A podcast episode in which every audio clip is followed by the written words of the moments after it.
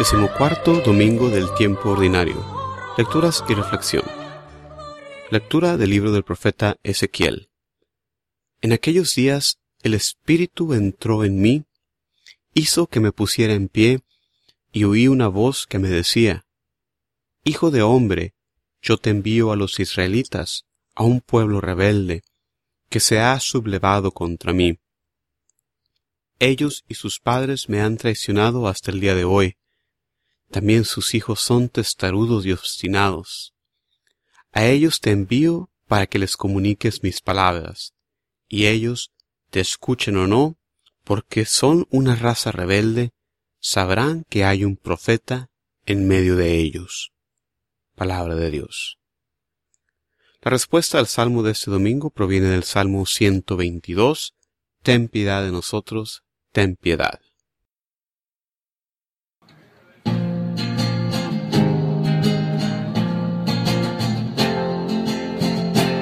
Ten piedad de nosotros, ten piedad.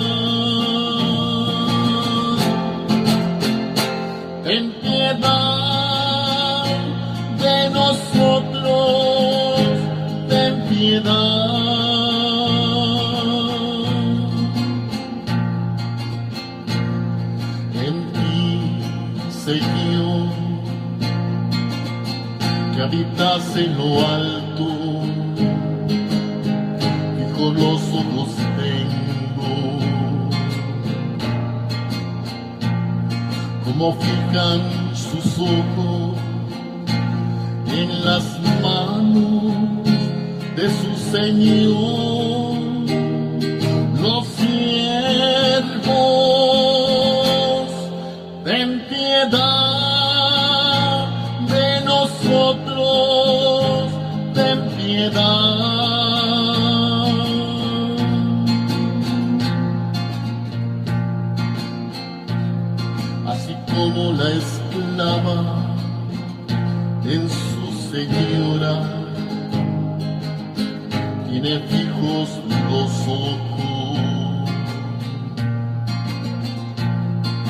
fijos en el Señor están los nuestros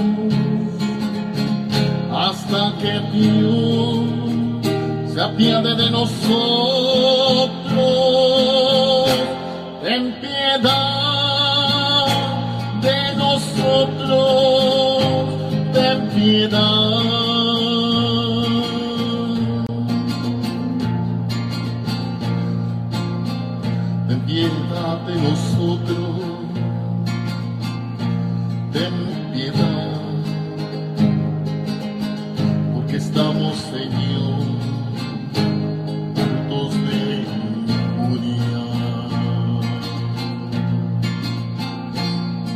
saturados estamos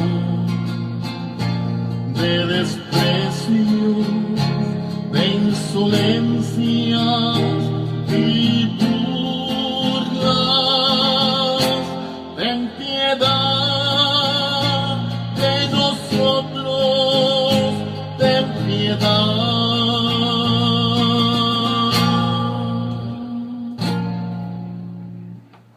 Lectura de la primera carta de San Pablo a los Corintios. Hermanos, para que yo no me llene de soberbia por la sublimidad de las revelaciones que he tenido, llevo una espina clavada en mi carne, un enviado de Satanás, que me abofetea para humillarme. Tres veces le he pedido al Señor que me libre de esto, pero Él me ha respondido, Te basta mi gracia, porque mi poder se manifiesta en la debilidad. Así pues, de buena gana prefiero gloriarme de mis debilidades para que se manifieste en mí el poder de Cristo.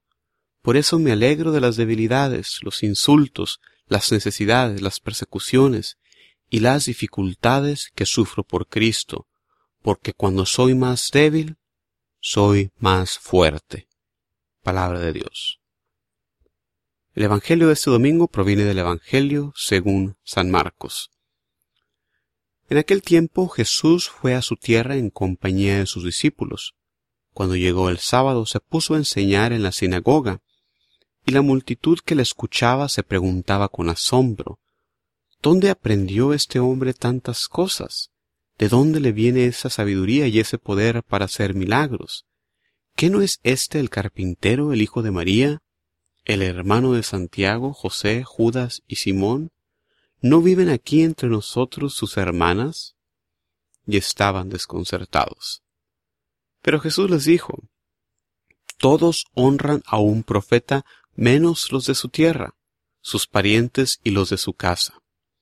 Y no pudo hacer allí ningún milagro, solo curó a algunos enfermos imponiéndole las manos, y estaba extrañado de la incredulidad de aquella gente.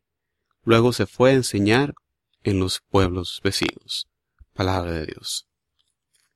Reflexión. Y ahora lo saluda una vez más Juan Carlos Moreno desde Houston, Texas, eh, con estas reflexiones de las lecturas de cada domingo para poder prepararnos a vivir mejor la lectura y que podamos estar abiertos al mensaje que Dios nos quiere compartir.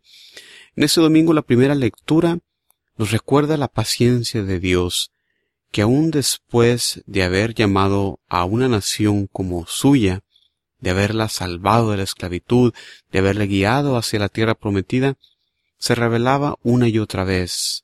Por eso aquí Dios le llama una nación rebelde.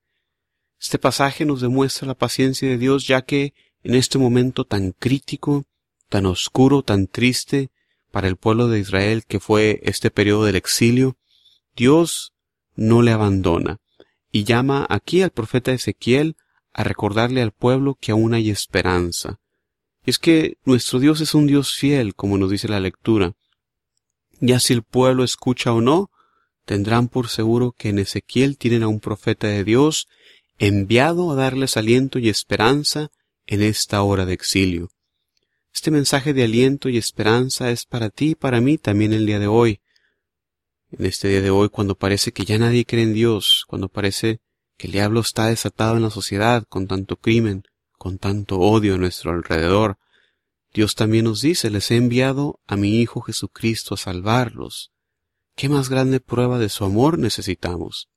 Nuestro Dios nos ama y tenemos asegurada la victoria final. En esta hora de oscuridad en la que estamos, se trata de los últimos respiros de un enemigo que se sabe derrotado. Y Dios nos llama a poner nuestra confianza en Él. En la segunda lectura, tomada de la segunda carta a los Corintios, vemos un episodio bastante humano en la vida de San Pablo. Y es que a veces nos imaginamos a los santos, los vemos pintados en esos íconos, en esas representaciones, y nos imaginamos a los santos como personas más que humanas, que ya no padecen dolor o tentación. Pues como podemos ver en esta lectura, eso no es ser santo.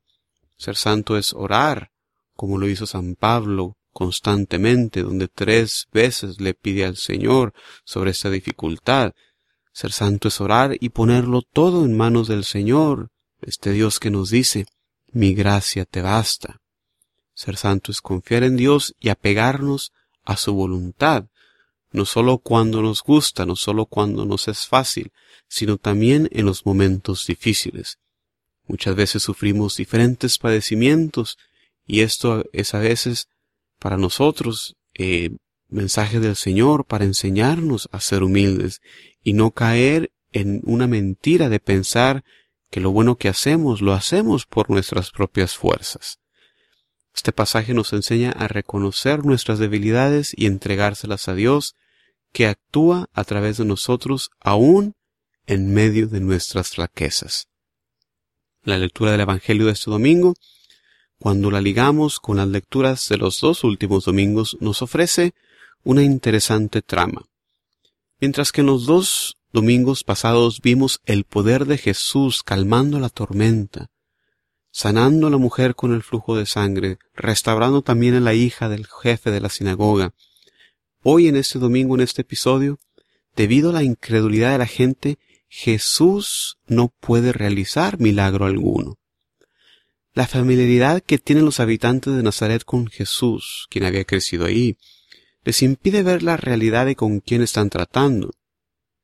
Como Jesús les contesta, los profetas solamente en su región carecen de reconocimiento y de honor.